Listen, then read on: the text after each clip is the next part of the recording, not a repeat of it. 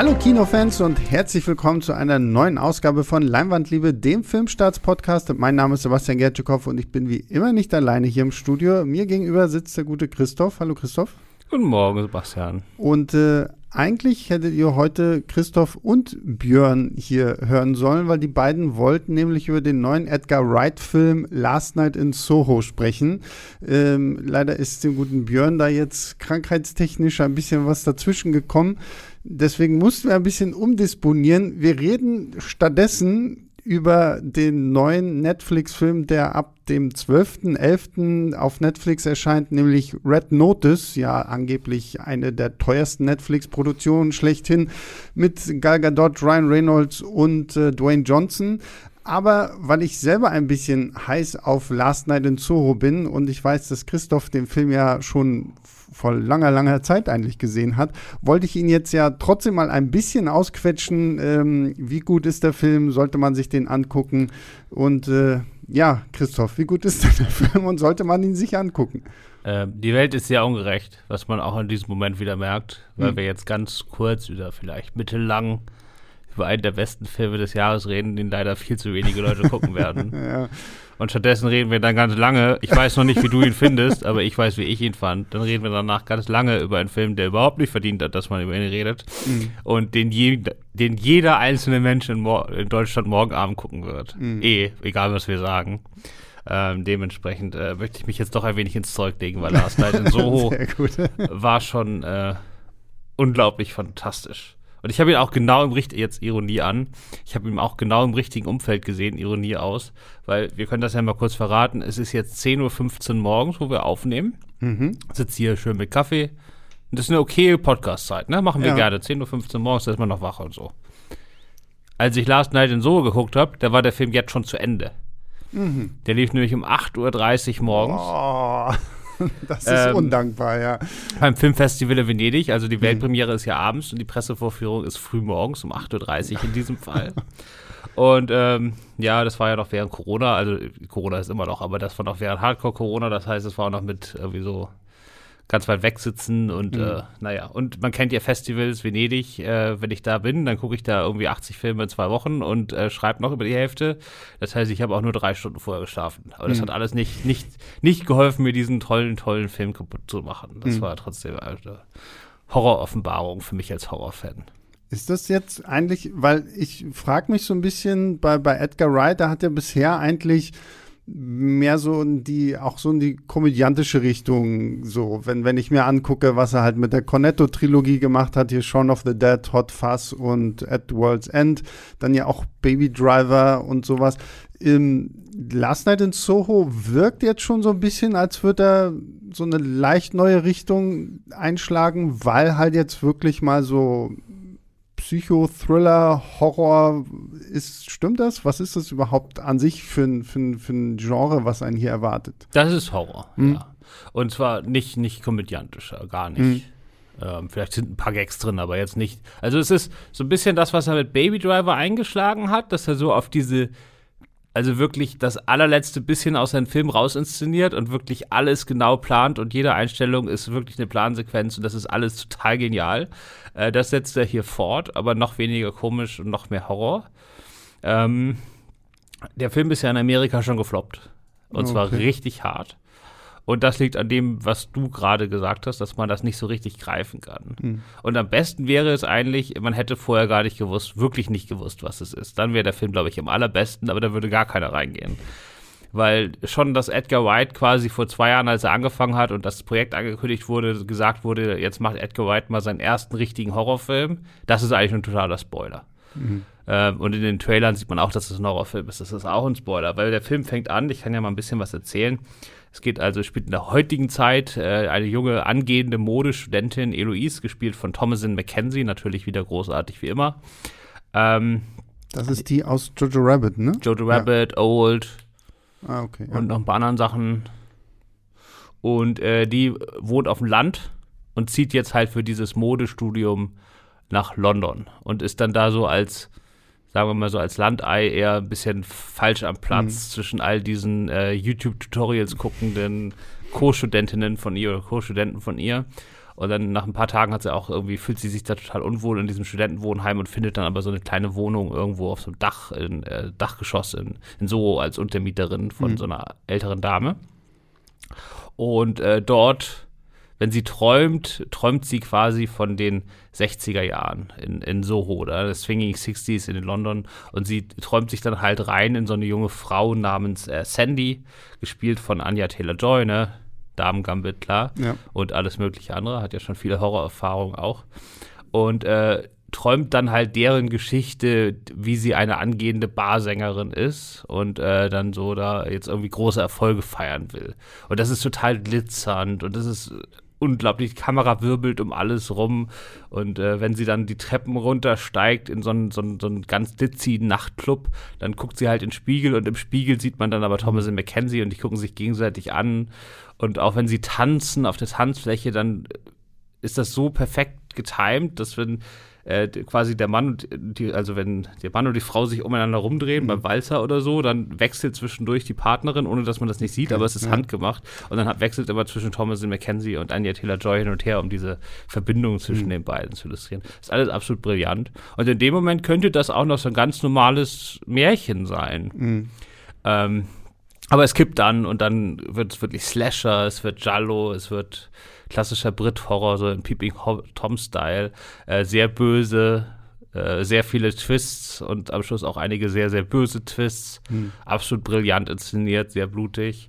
Ähm, es ist halt was für Horrorfans, die nicht den 0815 Quatsch wollen, sondern ein Film, wo sich wirklich jemand Gedanken hat und der halt auch inszenieren kann. Mhm. Und äh, das ist halt äh, nicht billige Jumpscares, sondern richtig, richtig intelligent, richtig cool stylisch bis zum Abwinken, logischerweise bei Edgar White wenig überraschend. Ne? Ja, absolut, ja, ja. Also das ist äh, Musikauswahl natürlich, äh, der, der, kannst auch die Augen zumachen und einfach nur die Musik anhören, hast auch einen tollen Abend. Ja, ich wollte äh, sagen, weil man gut aus den 60er, 70er Jahren irgendwie vom Soundtrack her was rauspicken kann, dann klingt es ja auf jeden Fall schon mal cool.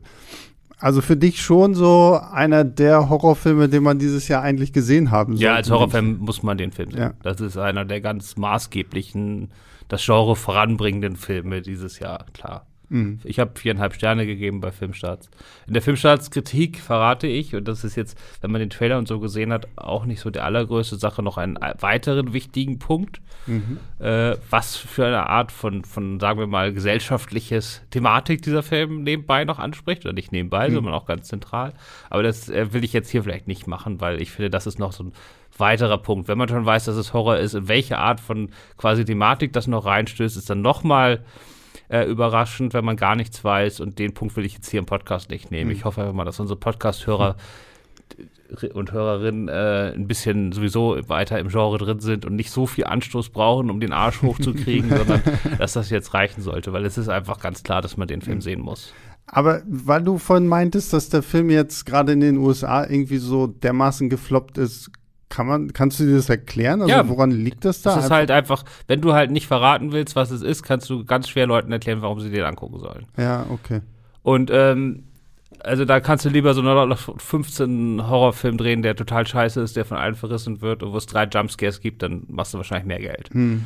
So, und äh, ja, also das halt, hat man ja immer, also selbst diese ganzen anderen Sachen wie Hereditary und, und Midsommar und all diese aufregenden Horrorfilme der letzten Jahre, die liefen ja alle nicht super. Ja, ja, klar. Ja. So, und der hier ist nochmal obendrauf und dann so diese. Ich glaube auch, dass die beiden Welten des Films einfach, wenn man das jetzt mal äh, Publikum in Schubladen stecken will, ganz unterschiedliche Schubladen anspricht. Was mhm. aber in Wirklichkeit natürlich ein besserer Film ist und viel aufregender ist. Aber es ist halt schwerer zu verkaufen, weil du hast dieses glitzernde Retro-60er-Zeug, wo ich jetzt sagen würde, da könnte man vielleicht eher Musical-Fans mit ins Kino locken und dann hast du aber die, wenn dann natürlich der erste da abgestochen wird und man sieht alle 50 Messerstiche, dann, äh, dann sind die halt weg, ne? Mhm. Und andersrum sagen andere Horrorfans, nee, irgendwie so da, Swinging 60s, weiß ich nicht. Also. Ja, ja. Aber es ist, es ist einfach ganz klar ein, also für mich ist bis jetzt, glaube ich, der beste Horrorfilm dieses Jahr und ich habe sehr, sehr viele gesehen. Und ähm, auf jeden Fall ist einer von den drei, die man dieses Jahr als Fan des Genres gesehen haben muss. Ja, ich habe auch schon mein Ticket für Gott, Samstag oder Sonntag. Ähm, also ich gehe mir den auf jeden Fall auch angucken, weil der stand auch schon seit Ewigkeiten auf meiner Liste. Spätestens, ich meine, jeder Edgar Wright-Film ist immer, finde ich, so, so, so ein kleines Erlebnis für sich, weil er sich ja auch wirklich durch seine Arbeit hinter der Kamera wirklich als jemand äh, präsentiert hat, der sich Gedanken macht, was du ja schon gesagt hattest, ne? der wirklich auch technisch so gut ist, dass er uns wirklich tolle Bilder liefert. Und ja, aber ich glaube, das ist wirklich, das hat sich so ein bisschen in seiner Ant-Man-Pause entwickelt, ne? Mhm. Also wir wissen ja alle, Edgar White sollte Ant-Man machen. Genau. Und dann ist er nach drei Jahren Planung oder so da wieder raus. Und, aber er hat sich, glaube ich, in der Zeit sehr, sehr, sehr, sehr viele Gedanken gemacht, wie man mit diesen kleinen und groß und schrumpfen und wieder groß werden, wie man damit so äh, inszenatorische Spielereien machen kann, die er dann alle nicht anwenden konnte. Aber da hat er sich dann bei Baby Driver schon so ausgetauscht, ja. auf, aus, äh, ausgetobt. Da wissen wir ja, das ist äh, quasi ein Auto-Heist-Film, in dem aber alles zur Musik geschnitten ist, dass das gesamte super, äh, ja. dass der gesamte Film wie ein Musical wirkt, obwohl nicht gesungen wird oder mhm. zumindest kaum. Und äh, so dieses, dieses in der Richtung geht er weiter. Und das hatten natürlich seine frühen Filme, die reinen Komödien hatten das noch nicht. Also die mhm. waren besser inszeniert immer als andere Filme aus diesem Genre. Also der war von Anfang an da einfach schon viel weiter. Mhm. Und auch die, die Genre-Zitate waren ja bei Edgar White nie so platt, wie die bei den meisten anderen Horrorregisseuren ja. sind, sondern die waren immer noch, die hatten immer noch so eine extra Ebene. Ne? Das hat er jetzt hier auch. Also mhm, der cool. zitiert sich auch durch die halbe Horrorfilmgeschichte. Die Anna Rick äh, kennst du vielleicht auch natürlich, äh, Schirmscham Melone, ja. dann Bond Girl und äh, in den letzten Jahren vor allen Dingen bei Game of Thrones nochmal groß damit dabei. Äh, die spielt hier eine sehr, sehr große Rolle, äh, überraschend. Und das ist ihre letzte, sie ist ja dann nach dem Film leider gestorben. Oh, der Film ist ja auch gewidmet, aber ja. das zeigt auch nochmal, das ist so ein bisschen wie der jetzt die die britische Antwort auf Tarantino, dass er diese alten Recken noch mal so einen ganz großen Auftritt mhm. ah, cool. beschert. Matt Smith ist doch auch noch mit dabei, ne? Einer hier, der, der, der Dr. Who's, ähm, das ist ja vielleicht auch noch mal so ein Zug. Genau, der spielt, der spielt so einen schmierigen äh, Barsänger-Manager in den 60ern, mhm. ja. ja. Schön, ja cool. schönes Arschloch. Ja, wie gesagt, also ähm, für alle da draußen, guckt ihn euch an. Ihr habt jetzt die Empfehlung vom Experten. Ich bin auch schon ganz heiß drauf und ähm, das bringt uns jetzt aber zu etwas. ich bin gespannt, ich weiß ja seine Wertung noch nicht. Ähm, das bringt uns jetzt zu einem anderen Film, äh, von, von einem, ja, nicht ganz so herausragenden Regisseur wie äh, Edgar Wright, nämlich, jetzt muss ich selber auf meinen äh, Zettel schmulen, im Rawson Marshall Thurber oder Turber im Red Thurber. Notice. Und übrigens, ne, natürlich äh, längst nicht Ebene wie Edgar Wright, aber viel besser als sein Ruf, meiner Meinung nach. Also erstmal voll auf die Nüsse bleibt ein absoluter Klassiker. Ich wollte gerade, ich habe, ich hatte mir das auch aufgeschrieben. Also voll auf die Nüsse, Dodgeball mit Ben Stiller finde ich ist auch eine genau, Also falls wer das nicht kennt, das ist eine Völkerballkomödie. Genau, ja. Und die ist fantastisch. Ja. Und dann so. ähm, We're the Millers den mochte ich auch. Der war auch lustig. Den, den, mochte ich auch wirklich gerne mit hier Jennifer Aniston und Jason Sudeikis. Ähm, sehr witzig. Dann ähm, seine erste Zusammenarbeit mit Dwayne Johnson war dann Central Intelligence. Den habe ich nicht gesehen. Grundsolide. Mhm. Klassische Drei-Sterne-Komödie kann man sehr gut gucken, aber ist jetzt nicht. Ist jetzt, glaube ich, auch sogar irgendwie gerade frisch auf Netflix draußen. Und äh, dann den Film, bei dem ich mir so ein bisschen die, die, die Hände über dem Kopf zusammengeschlagen habe, äh, Skyscraper. Hatte ich auch Spaß mit. Sind bei mir ja, auch ich hatte Sterne. da auch irgendwo Spaß mit, aber so, so Dwayne Johnson spielt äh, Stück langsam, war ein bisschen too much für meinen Geschmack. Und jetzt haben wir, wie gesagt, Red Notice, ein Film, der ja schon früh diskutiert wurde. Erstmal, weil es ja so, ein, so einen krassen Bieterkrieg um das Drehbuch gegeben hat. Später. Gar nicht, das muss man mal gerade biegen. Oh, okay, jetzt Weil das wir, nämlich, biegen gerade. Das ist sorry. nämlich durchaus wichtig für die Rezeption dieses Films. Okay, ja.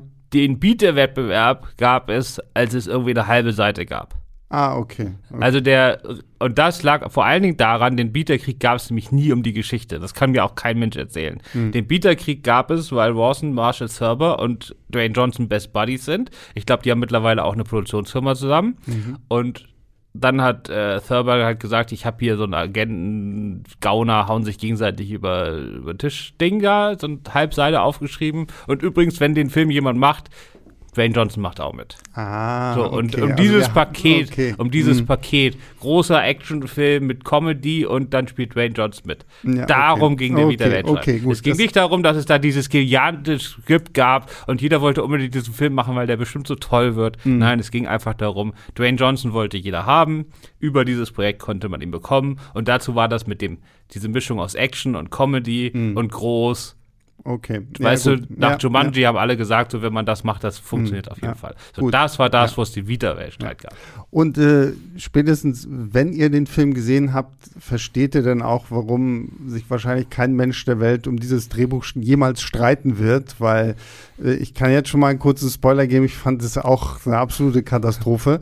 ähm, aber wie gesagt, der Film hat ja dann trotzdem einen ziemlich großen Hype aufgebaut, weil irgendwann wurde dann bestätigt, oh, Gal Gadot, Wonder Woman spielt auch mit. Dann kam noch Ryan Reynolds dazu und dann hatte man jetzt hier auf einmal so drei A-Lister die ja, ich glaube, Dwayne Johnson und Gal Gadot haben ja auch irgendwie 20 Millionen Dollar Gage bekommen. Ryan Reynolds auch. Ryan Reynolds auch. Also allein das ist ja schon immer mal so, so, so eine Marke, wo sich dann auch so ein bisschen erklärt, warum dieser Film als eine der teuersten Netflix-Produktionen überhaupt äh, gehandelt wurde. Genaues weiß man da gar nicht, oder? Nee, genau. Also erst nochmal den Zwischenschritt. Den, oh, okay. den Bieterwettstreit hat nämlich damals nicht Netflix gewonnen, sondern mhm. Universal. Der Film sollte groß ins Kino kommen. Und dann wurde das Skript fertig. Und dann hat es mal jemand gelesen. Ja. Und dann haben die gesagt, hm. Besser doch nicht. Vielleicht sollten wir das lieber bleiben lassen. Und dann ist Netflix reingesprungen und hat gesagt, uns ist das Skript egal, wir kaufen den ganzen Scheiß. Wir haben hier drei Megastars, an die wir sonst ja, nicht rankommen. Ja. Nehmen wir. Ja. Und dann kamen auch erst die Gagen mhm. äh, in der Höhe, weil im Kino hättest du niedrigere Gagen, aber Gewinnbeteiligung. Mhm. Und auf Netflix gibt es keinen Gewinn, weil kein Mensch kann das genau ausrechnen. Und deswegen kriegen die Leute immer viel, viel höhere Gagen, aber dafür kriegen sie später nichts mehr. Ah, ja, okay. Und deswegen kommen diese Mega-Gagen okay. zustande. Wobei es natürlich schon cool ist, man muss sagen, der Auftritt von Gail Gadot zum Beispiel ist irgendwie ein Fünftel so groß wie der von Dwayne Johnson, mhm. wenn man jetzt mal die Leinwandzeit ja. in Anführungs Fernseh keine Ahnung, wie man das nennt bei Netflix, äh, nimmt und trotzdem kriegt sie das gleiche Gehalt. Äh, mhm. Das ist natürlich okayer Move, finde ich. Ja, absolut, absolut. Ähm, ja, dann ich, ich komme mal kurz zur in Anführungszeichen Story. Also es geht um die sagenumwobenen, die man sich jetzt hier äh, aus dem Hintern gezogen hat, die Eier der Kleopatra, die sie irgendwann mal von äh, dem dem Nachfolger von Julius Caesar, äh, Marc Anton, äh, geschenkt bekommen haben soll. Das sind drei wundervoll verzierte Eier. Stellt euch so Fabergé-Eier vor, nur viel größer halt. Und ähm, die sind irgendwann verschollen. Zwei davon wurden dann wiedergefunden. Das dritte Ei ist immer noch irgendwie verschwunden. Und natürlich will alle Welt diese Eier irgendwie haben. Und eins dieser Eier ist in Rom in einem Museum ausgestellt. Und da taucht dann Nolan Booth, der weltbeste Kunstdieb auf, gespielt von Ryan Reynolds und will natürlich dieses Ei klauen. Er soll aufgehalten werden von John Hartley, FBI-Profiler, der schon die ganze Zeit äh, Nolan ähm, auf den Fersen ist. Genau, der, der, ist gespielt von Dwayne Johnson. Der gespielt wird von Dwayne Johnson, der zusammen auch mit Interpol arbeitet und ähm, dann versuchen sie halt diesen Heiß da in, in Rom zu verhindern.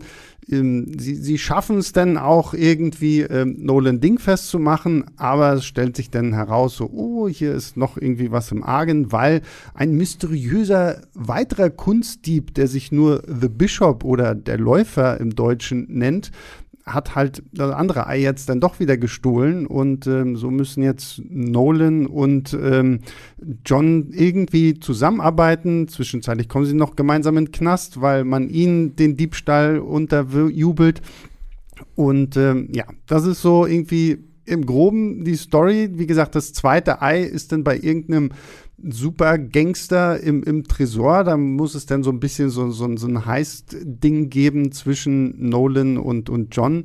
Und äh, dann bleibt natürlich immer noch die Frage, wo ist das dritte Ei? Weil ähm, es gibt einen äh, reichen Milliardär, der unbedingt alle drei Eier haben möchte für 300 Millionen Dollar, um sie seiner Tochter zur Hochzeit zu schenken. Weil die nämlich Kleopatra Weil die auch Kleopatra heißt. So. Und ähm, ja. Man sieht, der ist genial, der Drehbuch. Ich wollte gerade sagen, also wenn ihr jetzt äh, euch schon sagt, so Mensch, das ist ja ein richtig geiles Skript, ähm, dann äh, bereitet euch auf zwei Stunden sehr, sehr merkwürdige Unterhaltung vor. Ähm, also ich, ich weiß gar nicht, wo ich anfangen soll. Vielleicht fangen wir echt mal damit an, dass dieses Skript, du hast es ja auch in deiner Kritik geschrieben, ich habe es mir vorhin noch mal kurz irgendwie durchgelesen. Ähm, das Ding ist ja wirklich zusammengeklaut, wo es nur geht. Also da steckt ja wirklich James Bond drin, weil wir gefühlt an sieben unterschiedlichen Orten auf der Welt sind, von, von Rom über Argentinien, Spanien, Russland, Mali, Mali ähm, ich weiß nicht, was noch alles. Ähm, dann, dann haben wir auch so ein bisschen so die Thomas Crown-Affäre, so zumindest so gefühlt so zum Anfang, wenn wir halt in, in Ryan Reynolds als diesen suaven äh, Gentleman-Gangster da haben wollen, dann ist da irgendwie Indiana Jones drin, wo, wo ich mich richtig drüber aufgeregt habe, weil sie, sie sind nicht nur so dreist, also sie kopieren ja gefühlt auch Sachen. Also es gibt ja dann am Ende so, so eine Lagerhalle mit, mit Kunstschätzen, die genauso aussieht wie die aus dem, aus dem ersten Indiana Jones. Ryan Reynolds hat sogar einen Hut auf und summt an einer Stelle sogar noch dieses Indiana Jones Theme, dieses dum dum dum und äh, wow, also ich war echt äh, perplex, wie, wie, wie viel man irgendwie zusammenklauen kann. Und ich finde aber, man merkt diesem Film halt so krass an, dass es alles von, von guten Filmen geklaut wurde, aber schlecht zusammengepackt wurde. Ja, der Film ist null clever. Ja, und das ist ja einer dieser Filme, wo man am Anfang da schon merkt, worauf das hinausläuft. Es wird dann drei Leute geben und die hauen sich den ganzen Film lang immer mhm. nur gegenseitig in die Pfanne. Und dann hat der wieder das Ei und dann hat der wieder das Ei und dann nehmen die dem das Ei weg und dann kommt raus, dass irgendwelche zusammenarbeiten oder vielleicht auch nicht. So, kennt man ja ganz viele von. Und also mein, mein, einer meiner Favoriten ist da zum Beispiel zwei hinreißend verdorbene äh, Schurken mit mhm. Michael Caine und Steve Martin zum Beispiel. Und das ist einfach clever geschrieben und lustig geschrieben und das macht Spaß, denen dabei zuzugucken, wie die sich immer nur gegenseitig da irgendwie veräppeln. Aber die machen das halt auch mit Charme und mit Tricks ja. und mit, halt wie man sich so einen Gentleman-Trick-Gauner vorstellt. Genau. Und die Leute hier im Film, zwei davon, Dwayne Johnson und Ryan Reynolds, sind einfach nur Deppen. Man weiß überhaupt nicht, wie die das, man nimmt dir nicht eine Sekunde ab, dass die einen IQ über 60 haben.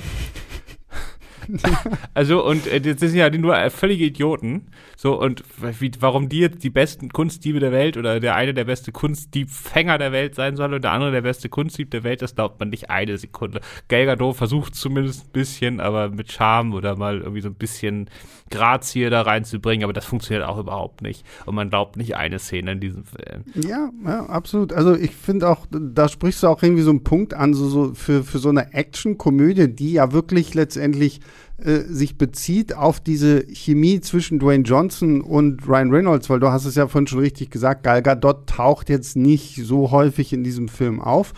Ähm, irgendwann ging es mir einfach nur noch auf den Sack, wie die sich halt irgendwie Zeug an den Kopf geworfen haben. ich habe irgendwo jetzt noch gelesen, ja, da wurde super viel improvisiert, wo ich mir das Gefühl habe, ja, merkt man irgendwie, weil, weil Ryan Reynolds wird noch schneller als in jedem anderen Film, den ich seitdem mit ihm gesehen habe, zu Deadpool. Der Und, ist von Anfang an Deadpool. Ja, also. Der ist sofort in so einer über dem Filmebene ab der ersten Szene. Ja. Der etabliert seinen Charakter überhaupt gar nicht. Der macht sich von Anfang an über seinen Charakter lustig. Mhm. Weswegen einem auch egal ist, was der macht. Weswegen der nicht clever wirkt, sondern einfach nur so, mir ist doch alles egal. Ja.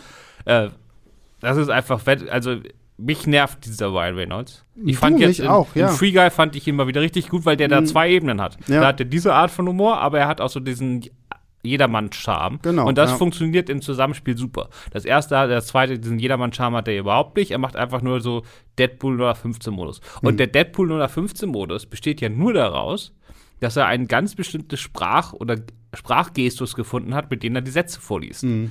So, der ist immer gleich. Der klingt immer so, als sei das ein Mega-Gag. Der könnte auch das Telefonbuch in der Sprache, in mhm. diesem Gestus vorlesen. Das wäre genau dieselbe Pörnte. Da braucht er auch keine guten oder schlechten Dialoge zu, das spielt keine Rolle mehr. Ja. Und das geht einem, also mir, geht das nur noch auf den Sack. Das ist so unfassbar nervig, der macht damit alles kaputt.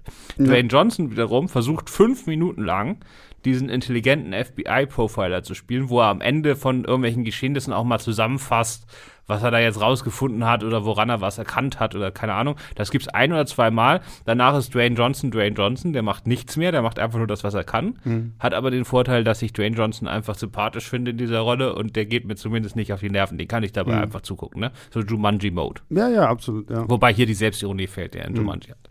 So, also das nervt einen zumindest nicht. Aber was Ryan Reynolds da abzieht, ist einfach eine Frechheit. Also für 20 Millionen war das so ja, also hat, er hat sich wirklich nicht mal mehr Mühe gegeben. Und auch so, so ein Dwayne Johnson hatte ich so zwischenzeitlich das Gefühl, okay, der spult das jetzt halt auch einfach irgendwie nur noch so ab und äh, funktioniert halt einfach zum Glück, weil er halt Dwayne Johnson ist und irgendwie so die Rolle ist halt wie, wie so vieles, was man von ihm kennt. Aber gerade auch so dieses Zusammenspiel, auch so die, diese Dialoge, die, die sich so an den Kopf werfen, so, was soll ja so ein bisschen auch so Buddy-Comedy irgendwie sein, aber die, die Witze, die von Ryan Reynolds kommen, sind irgendwann einfach so überhaupt nicht mehr lustig.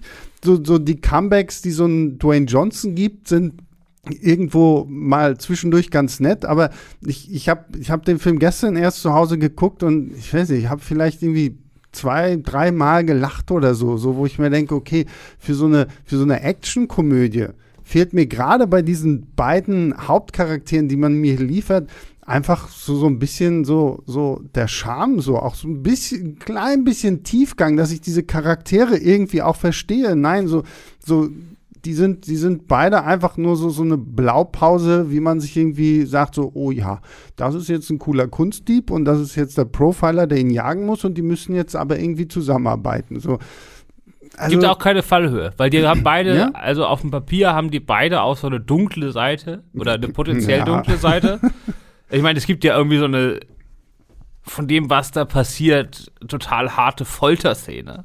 Ja. Ähm, aber das ist Kindergarten und ähm, man glaubt das nicht alles, das ist alles Bullshit und deswegen äh, interessiert es dann auch nicht, wenn sie dann irgendwann improvisieren. Mhm. Und ich finde gerade, dass dieses äh, Trick, Betrüger, Gauner, wir hauen uns gegenseitig über den Deck. Das sollte gerade eigentlich, das ist nicht das Genre für Improvisation, das ist das Genre mhm. für auf den Punkt genaue Absolut, Dialoge ja. und Rededuelle, wo wirklich jedes Comeback genau durchdacht ist, wo dann, wo man denkt, das ist einfach nur so ein Wegschmeißgag und später kommt raus, das war alles ein großer, großer Plan und die Leute sind so genial, die wissen genau bei jedem ja. Wort, wie sie das sagen müssen und so. Das gibt's ja hier nicht. Ja, und es gibt ja dann noch dieses, dieses zweite Ei, da haben wir ja schon kurz drüber gesprochen, das muss ja dann auch irgendwo geklaut werden. Und hier habe ich jetzt gedacht, okay, jetzt kommt so, so, so Oceans 11, aber halt in diesem Red Notice Ding und es gibt einen krassen Plan und dann die Durchführung, wie das alles gemacht werden. Wir, wir kennen ja genügend Filme, wo sowas gut funktioniert, wie die Oceans Filme, ne? Und, und hier dachte ich mir so, okay, Ryan Reynolds erzählt irgendwie seinen großartigen Plan.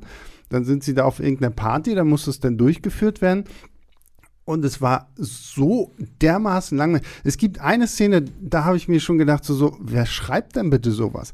Wir haben Ryan Reynolds, der an irgendeinem so ähm, an irgendeinem so Computer an der Wand irgendwie was einstellen muss und zwei Wachleute beobachten das irgendwie über die CCTV, die, die ihre kleinen Bildschirme. Und der eine die ganze Zeit, oh, da stimmt irgendwas nicht. Wir müssen da unbedingt hingehen. Und der andere sagt immer, nein, ach, du hast doch zu viele äh, Agentenfilme geguckt. Jetzt sei mal nicht so paranoid. Lass den Mann da hinter der Tür, der irgendwie komisches Zeug macht, mal machen. So, dass ich mir gedacht habe, Nein, warum? Die, da muss er aufstehen, da, da muss er da zu Ryan Reynolds hinkommen und da muss Ryan Reynolds gezwungen sein, als sein Charakter, sich da irgendwie cool rauszureden. Am besten, so. na, eigentlich müsste man viel früher anfangen. Also die beiden Wachleute müssten denken, ah nee, da ist nix, obwohl es verdächtig aussieht. Mhm. Aber der Grund dafür muss irgendwas sein, was Ryan Reynolds gemacht hat. Mhm. Der hatte überhaupt keinen Plan. Diese ja. ganze Heißsequenz geht davon aus, dass die da irgendwie in dem verbotenen Teil des Anwesens langlaufen und die Wachleute kommen immer gerade um die Ecke, wenn die gerade gerade sich weg sind. Ja. Aber nicht, weil die einen Plan haben oder wissen, die kennen nicht die Gänge von denen und wissen, ich muss mich jetzt in dieser Sekunde, wie war es, weiß ich, wie bei Mission Impossible, ich muss mich jetzt in dieser Sekunde dort verstecken, dann lasse ich die vorbeilaufen. Das sind alles bloß reine Zufälle. Es ja. gibt überhaupt keinen Plan. Die stolpern da einfach dumm rum und hoffen, dass sie keinen treffen. Und dann macht der Film aber noch diesen zusätzlichen Fehler, dass er diese Spannungsmomente macht und immer zeigt, wie knapp diese Bewege äh, Begegnungen quasi nicht passieren. Mhm. aber nicht, weil die irgendwie wissen, was passiert, ja. sondern einfach nur, weil die scheiße Glück haben. Ja. Das kannst du ja nicht in einem Heistfilm machen. Ich meine, da war selbst Matthias Schweighöfers äh, Army of Thieves. Mhm.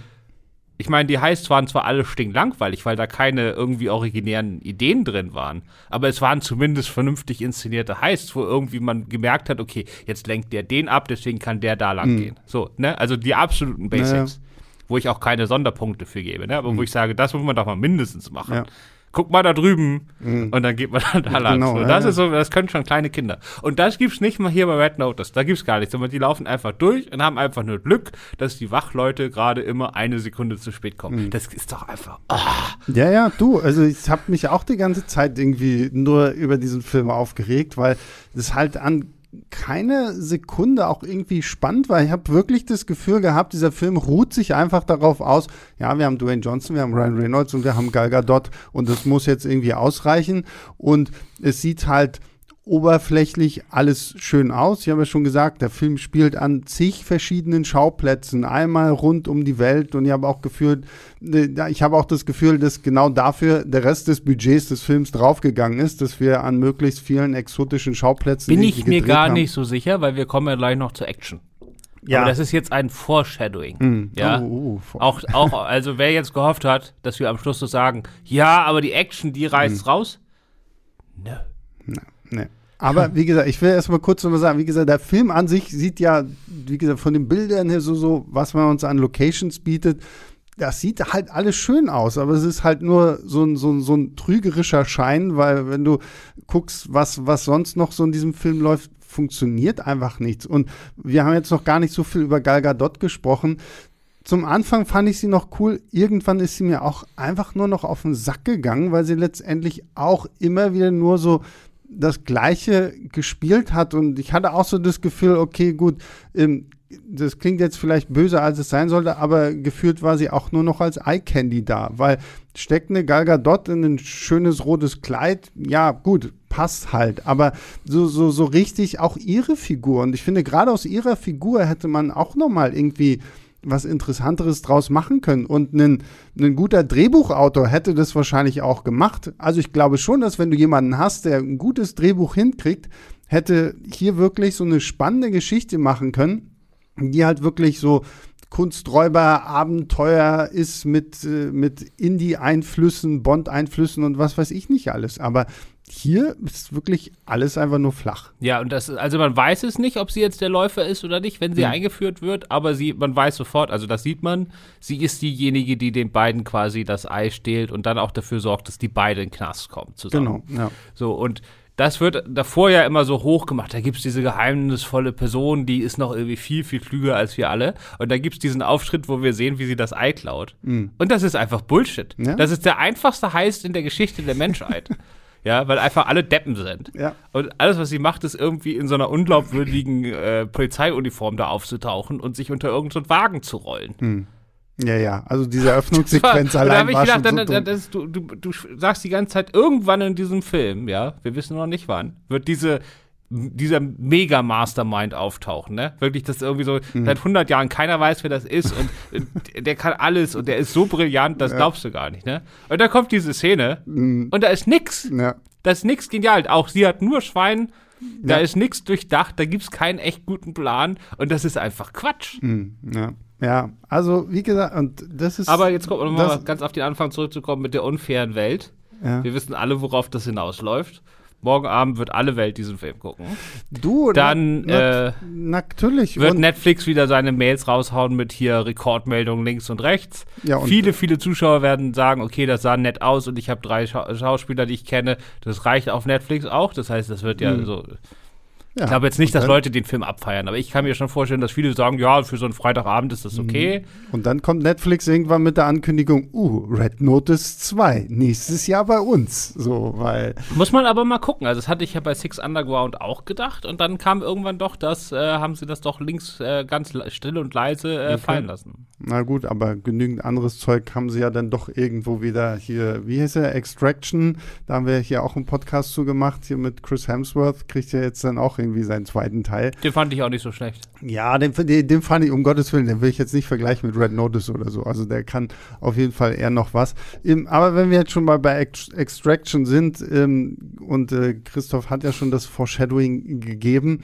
ähm, reden wir mal über die Action. Ähm, weil zum Anfang des Films dachte ich noch, okay, cool. Es gibt wenigstens irgendwie gute Action und vor allen Dingen auch äh, coole Witz im Zusammenhang mit dieser Action. Weil zumindest diese, diese Eröffnungsszene in Rom in diesem Museum, da gibt es dann so eine Parcours-artige Nummer, die Ryan Reynolds da auf so, so einem Baugerüst abzieht, wo ich mir gedacht habe, ja, okay, man merkt zwar anhand der Schnitte, dass er hier dann doch ein bisschen Hilfe gebraucht hat, aber das sah noch irgendwo cool aus. Und dann kommt einer der Gags in diesem Film, den ich tatsächlich sehr, sehr witzig fand. Ryan Reynolds versucht mit einem Mofa abzuhauen, Dwayne Johnson klaut sich einen Porsche und will ihm hinterherfahren.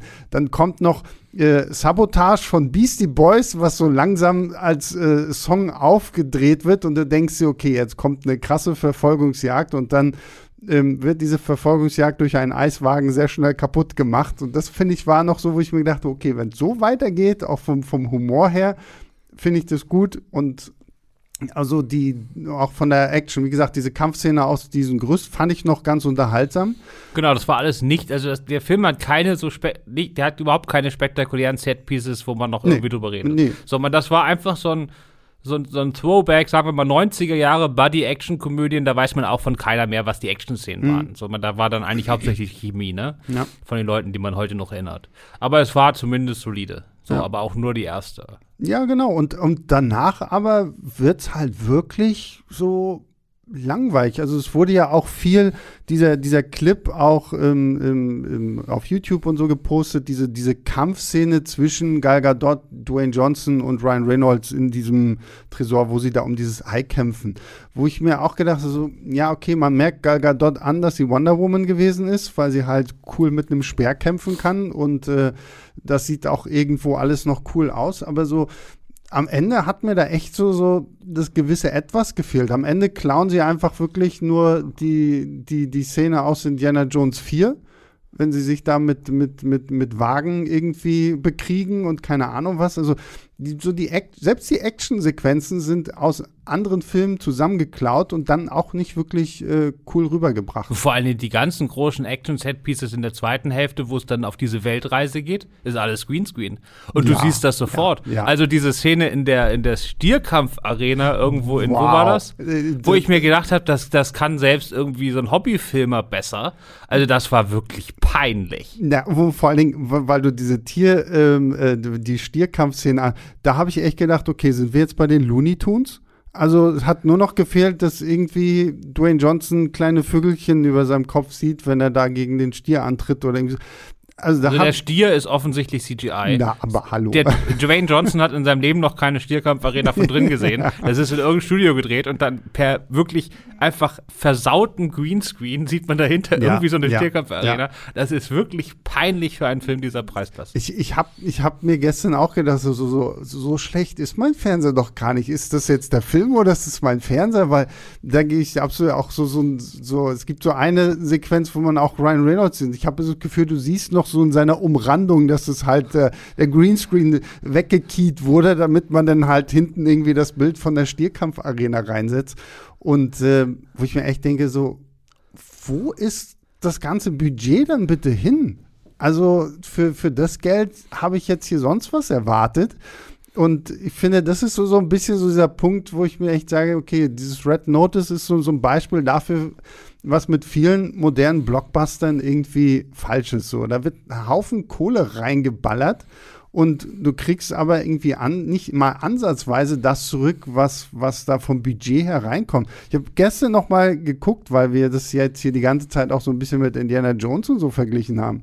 Also der erste Indiana Jones hat 20 Millionen Dollar gekostet oder so. Der nächste dann 28 und der, der Ja, aber hast du das auch umgerechnet, was das heute wäre? Ja, nee, habe ich nicht. Aber ähm, trotzdem, also ich finde einfach so dieses immer so, ist nicht auch so ein Marvel-Problem? So, so, ja, hier, hast du einen Haufen Kohle, mach jetzt irgendeinen Film draus. So. Ja, aber die anderen, die letzten drei Marvel-Filme sind technisch, also da kann man auch noch mehr machen, aber die sind alle viel, viel, viel, viel ja, besser natürlich, als Red Aber da merkt man natürlich auch, dass da dann halt wirklich Leute hin, hintenrum sich wirklich ein bisschen Gedanken machen, wie ist das alles aufgebaut. Red Notice, glaube ich, ruht sich wirklich einfach nur auf seinem, auf, auf den drei Stars aus und sagt ja, okay, solange das so ein bisschen Action ist, ist gut. Aber der ganze Film fühlt sich für mich auch nie wie so ein Ganzes an, sondern es ist immer so so, so, so ein episodenhaftes Gestückele von irgendwelchen Sachen, die man in irgendeinem anderen Film cool fand und die packt man jetzt hier zusammen.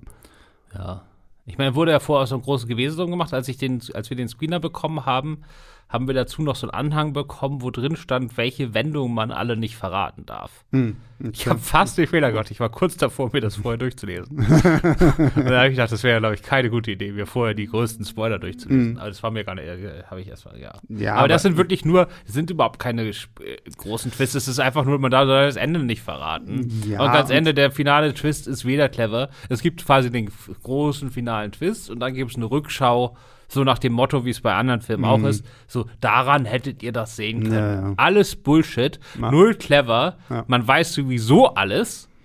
Ja. Und also, äh, es ist also wirklich, das ist auch nochmal, da ist also deswegen nochmal zurück, das Skript gehört in die Tonne. Mhm. Universal hat das einzig Richtige gemacht. Sollen die drei Stars zusammen einen Film machen, ist fein, aber ja, also Thurber kann keine cleveren Skripte schreiben. Also es ist kein Knives Out. Nee, das, nee, das stimmt. Aber wie gesagt, ich, ich bleibe dabei. Ich glaube, wenn du so der, der Grundgedanke dieser Story hätte einen guten Film geben können, wenn man einen guten Drehbuchautor gehabt hätte. So ein bisschen hat mich das Ganze auch an Uncharted erinnert. Also an die Spiele. Den Film kennen wir ja noch nicht, aber so dieses, oh, ich bin ein äh, Kunstdieb und ich reise um die Welt und jage einem merkwürdigen Ei hinterher, von dem alle Welt noch nie was gehört hat. Ähm, wo ich mir gedacht habe, ja, cool, wenn man das gut hinkriegt und den Charakteren einfach auch Charakteren einfach auch so ein bisschen Tiefgang gibt, dann kann das was werden, aber. Die Eier hatten am meisten Tiefgang im ganzen Film. Weil die hatten ja, kriegen ja am Anfang quasi, bevor der Film losgeht, so eine fünfminütige ja. äh, Geschichtsstunde, wo erstmal alles haarklein erzählt wird, was diese Eier betrifft, obwohl nichts davon wichtig ist. Mhm. Das ist jetzt nicht so ein Robert Langdon-Film, wo, die das dritte, ja, genau. wo die das dritte Ei suchen, indem sie irgendwas entschlüsseln oder so. Mhm. Sondern am Schluss, äh, irgendwann zwischendrin wird einfach gesagt, übrigens, das dritte Ei ist da und da. Mhm. Fertig. Das ist alles, das ist nicht so, dass da irgendwas historisch hergeleitet wird. Ja. Also die Leute haben auch überhaupt keine Ahnung von irgendwas. Also das habe ich ja schon gesagt, die alle drei. Man nimmt denen nicht ab, dass die irgendwie, die, die tun nicht mal so. Nee, also wird stimmt. nicht so gesagt, ja. das habe ich so, da und da habe ich das und das Rätsel gelöst und deswegen können wir da jetzt hin, sondern die sagen einfach, nö, das ist da und da und dann mhm. fliegen wir da jetzt hin. Alles, alles Quatsch. Ja, aber die kriegen zumindest noch fünf Minuten und damit haben die mehr Tiefgang als alle Figuren. das das wäre doch die schöne Überschrift. Die Eier in diesem Film haben mehr Tiefgang als alles andere. ähm, ja, ich glaube, damit sind wir durch, oder? Oder hast du noch irgendwas, was dir auf der Seele brennt in Bezug auf Red Notice? Ich hatte schon vor einer Stunde nichts, was mir auf der ah, Seele ja, okay. ja, okay, gut. Ähm, da habt, ja, dann würde ich mal sagen, was, was ist dein Fazit, was ist deine Wertung? Mein Fazit, äh, ja, ist halt äh, verschenkt. Ich hatte echt Bock auf den Film, mhm. weil wie gesagt, Regisseur fand ich so mittelmäßig, äh, aber immer so auf der sympathischen Seite und das ist ja für diese Art des Kinos eigentlich, oder Kinos ist es ja nicht, aber des, der, des Films eigentlich äh, dachte ich, das wird schon. Mhm. Und die ersten, nach dieser Füllstunde habe ich gedacht, ja, das wird jetzt so nichts, nichts Tolles, aber das wird so ein durchschnittlicher, gut unterhaltsamer Film und dann ist das total gekippt, relativ schnell. Da hat nichts mehr funktioniert. Hm. Ryan Reynolds macht einfach alles kaputt. Das Drehbuch ist von Anfang an eine Katastrophe. Dwayne Johnson und äh, kann man zumindest angucken. Mhm. Geiger versucht ein bisschen was, hat aber überhaupt keine Chance, mhm. weil das alles Mumpitz ist. Twists sind doof. Oder gar nicht doof, die sind einfach uninteressant. Ja. Ähm, Dementsprechend habe ich äh, gegeben bei Filmstarts großzügige eineinhalb von fünf. Mhm. Ja, ja, ja, ich habe echt mit mir gehadert. So, ich, ich glaube, ich würde, und das ist jetzt wirklich sehr wohlwollend, zwei Sterne geben. Und das ist, wie gesagt, auch, ich kann alles unterschreiben, was du gesagt hast. So, das ist so, auf dem Papier klingt er irgendwie ganz nett und wenn man ihn dann sieht, sagt man sich so, naja, okay, gut, hätte besser sein können. Ich habe so das Gefühl, das ist so ein guter Film, den man irgendwie am Wochenende, während man gerade irgendwie, keine Ahnung, sein Bücherregal umsortiert, äh, kann man den so nebenbei laufen lassen, weil wirklich häufig muss man da gefühlt auch nicht hingucken, um diesen, diesen krassen Plot mitzuverfolgen. Da kann man sich auch hinterher einreden, dass man die ganzen Sachen, die dem Film Sinn gegeben hätten, äh, verpasst hat. Ja, genau. Also ich weiß nicht. Also es ist halt, wie gesagt, so schöner Schein, aber leider irgendwie nichts dahinter. Deswegen gebe ich zwei, weil zumindest ein paar Sachen, gerade der Anfang war irgendwie auch ganz nett. Und ihr könnt einfach den ganzen Film damit verbringen, zu gucken, aus welchem Film diese Sequenz gerade geklaut wurde oder äh, macht euch eine Liste, welcher Film diese Sequenz besser gemacht hat als äh, Red Notice selbst. Deswegen, ja, ein bisschen schade, so gerade bei den Schauspielern, gerade bei dem vielen Geld, was da reingeflossen ist, ähm, hätte ich irgendwie echt mehr erwartet. Deswegen, ich glaube, von Christoph und mir gibt es jetzt keine große Guckempfehlung. Dann geht doch lieber. Doch, die gibt es natürlich. Ja, na, na, für, aber für äh, Last Night in Soho. Genau. Das wollte ich jetzt gerade nämlich sagen, weil dann geht lieber ins Kino und guckt euch Last Night in Soho an. Da habt ihr diese Woche auf jeden Fall einen sehr, sehr coolen Kinostart. Ich werde mir auf jeden Fall auch noch angucken. Vielleicht gibt es dann noch irgendwie, wenn ich ihn gesehen habe, so einen 5 Minuten, Sebastians 5 Minuten Podcast dazu, wo ich dann noch mal kurz äh, erzählen kann, wie mir der Film gefallen hat. Ähm, ja, damit sind wir durch. Christoph, vielen lieben Dank, dass du dir die Nerven genommen hast, um noch einmal über diesen Film zu sprechen, nachdem du ja schon die Kritik dazu schreiben musstest. Und in, in, äh, hinter den Kulissen, in zwei Stunden nehme ich mit äh, André äh, meinen Podcast zur Autobahnraser auf, der dann Oha. demnächst hier auch dann äh, in dieser Computerspielreihe, die es ja, ja hier auch gibt, äh, kommen wird. Spoiler, der ist besser als Red Notice. auch, gibt's auch auf Netflix, ist auch Netflix. Ah, echt? Okay. Ich wusste gar nicht, dass das auch eine, eine Spiel, ich wusste gar nicht, dass es auch eine Spieleverfilmung Autobahnraser ist. war eine so dieser großen deutschen kultigen Spielereien der, der 90er und Anfang 2000er. Okay, Gibt es, glaube ich, acht Teile von oder so. Okay, wow. Okay, nee, das wusste ich nicht. Ja, gut, da könnt ihr euch dann irgendwann auch drauf freuen. Ähm, ja, vielen Dank geht natürlich, äh, nee, nicht vielen Dank. Danke geht natürlich raus an alle da draußen, die uns Woche für Woche zuhören. Darüber freuen wir uns wie immer sehr, auch wenn ihr uns äh, Mails schreibt an leinwandliebertfilmstarts.de, wenn ihr uns Bewertungen und äh, Reviews gebt über eure Podcast-Apps, sei es bei Apple oder sonst wo, obwohl ich glaube, es geht nur bei Apple. Ähm, da freuen wir uns sehr drüber. Und ja, wir hören uns nächste Woche wieder. Und zwar, jetzt oh, sage ich das nämlich. Jetzt, oh, nächste Woche ist die hundertste Folge. Schickt bitte Sebastian und Tobi, der das hier alles macht, so viele Glückwünsche schreiben, wie es geht. Dann freuen die sich wie sonst was. Und nächste Woche, wenn dann wir nämlich über Ghostbusters reden, werde ich am Anfang der, der Sendung mich tierisch darüber aufregen, dass, dass, mich, wusste, dass, dass mir, das dass mir das keiner verraten hat und dass ich keine Flasche Sekt mitgebracht habe, weil wir die nämlich schon vorher aufgenommen haben. Ja, das war jetzt der, das war ein erneutes Foreshadowing hier von Christoph. Er ist heute unser Foreshadowing King. Ähm, ja, damit äh, verabschieden wir uns. Ähm, geht ins Kino, guckt lieber Last Night in Soho statt Red Notice. Ähm, habt ganz viel Spaß. Wir hören uns nächste Woche wieder. Bis dahin, macht's gut. Ciao, ciao. Leinwandliebe und Sebastians 5 Minuten sind Filmstarts-Podcasts der Webedia GmbH. Moderation und Schnitt Sebastian Gertschikow, Produktion Tobias Meyer, Monique Stibbe und Nina Becker. Die Songs Take a Chance und Easy Jam im Intro und Outro kommen von Kevin McLeod. Die Links zur Musik und zur Lizenz findet ihr in den Shownotes.